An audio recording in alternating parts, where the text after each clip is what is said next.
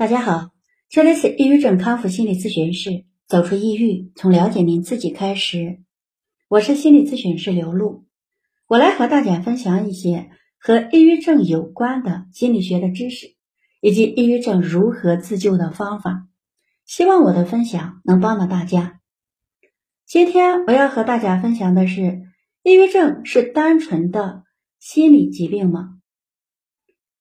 抑郁症呢，不能说是单纯的心理问题，也不能说是纯粹的生物学的疾病，它是两者相结合的一种很复杂的情绪组合。它是因为各种负面的消极的情绪长期积压在患者心中，才导致患者出现了各种的躯体症状，而患者呢，又因为各种躯体症状影响到了自己的心情。所以他们之间呀是相互被影响的一种心理问题。抑郁症如果说是单纯的生物学疾病呢，它就应该和胡思乱想没有关系。患者在没有遇到任何伤害、挫折、打击或者不公平的待遇时呢，他也会有抑郁情绪啊，也会感到低落和消沉，也会有莫名其妙的紧张或不安，甚至。还会出现躯体症状才对，而为什么所有的抑郁症患者都是先有情绪后有症状呢？而且患者还都能找到自己发病的原因，都能清楚的描述自己是因为什么事儿抑郁或者焦虑的，这就说明患者的症状呢是和他的经历、情绪、念头有关。是由心理问题引发出来的症状，大家一定要知道啊！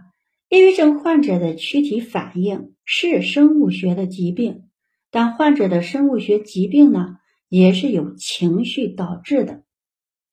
每一位抑郁症患者呢，都是先遇到了问题，受到了打击，心灵受到了创伤，然后呢，才出现了各种症状，而症状一旦形成，抑郁症就不再是单纯的心理问题，或者是单纯的生物学疾病。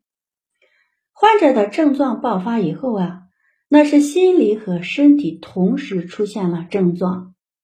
大家在改变自己的症状时呢，一定要客观理性的去对待。你是选择吃药治疗，还是做心理疏导，都要依情况来定。单纯的药物治疗或单纯的心理疏导啊，都是盲目的选择。大家在治疗的过程中啊，要多了解一些和抑郁症有关的心理学的知识，因为抑郁情绪呢是属于患者自己的内心变化，不管是靠药物治疗，还是靠心理这个咨询师来疏导，一切呀都是外力在作用。而抑郁症的症状是患者内在的心理感受，改变抑郁呢，必须要靠患者自己来完成。学会管理情绪、克制情绪啊，是必须要会做的。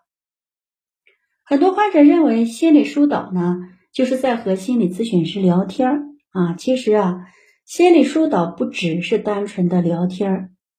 患者可以通过和心理咨询师的聊天呢，学习很多和抑郁症有关的知识啊。通过聊天去了解抑郁症的本质和自己症状形成的过程。通过聊天呢，患者可以学到如何自控的方法。你借助方法才能转移和转换自己的抑郁心境。而如果说单纯的聊天就能把抑郁症给疗好，那大家找谁聊啊都是可以的。为什么还非要找心理咨询师呢？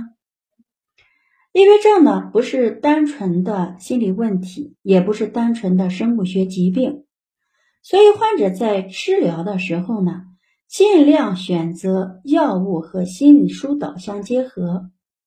至于什么时候该服药啊，什么时候？该做心理疏导，大家一定要听从医生或心理咨询师的安排。有的患者呢，症状明显，焦虑情绪也非常严重，可以先借助药物呢来辅助一下。但如果大家只想靠药物来彻底治愈自己的抑郁情绪啊，过程是有一些困难的。通过药物治疗的患者呢，康复以后啊，后期症状比较容易复发；而做心理疏导，患者通过学习自控的方法治愈的呢，后期复发的案例啊就比较少见。好了，今天我们的分享就到这里。再见。